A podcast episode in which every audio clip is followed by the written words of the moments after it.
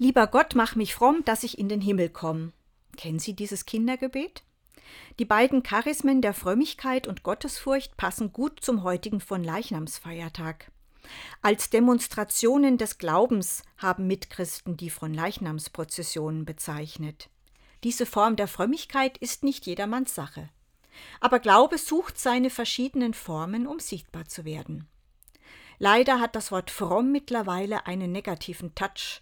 Das Internet erklärt fromm mit den Begriffen Gott ganz ergeben, gottesfürchtig, aber auch übertrieben gläubig oder bigott oder scheinheilig.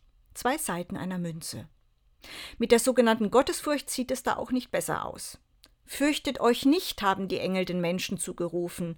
Müssen wir Furcht vor Gott haben? Ist Gott ein strafender Gott? Oder meinen wir die Ehrfurcht, den Respekt vor Gott, mit der aber heute in Zeiten der Demokratisierung auch viele nichts mehr anzufangen wissen? Lieber Gott, mach mich fromm, dass ich in den Himmel komme. Kann man das heute noch beten? Glaube verändert sich und uns. Wie, das entscheiden auch wir. Einen guten Fronleichnamstag.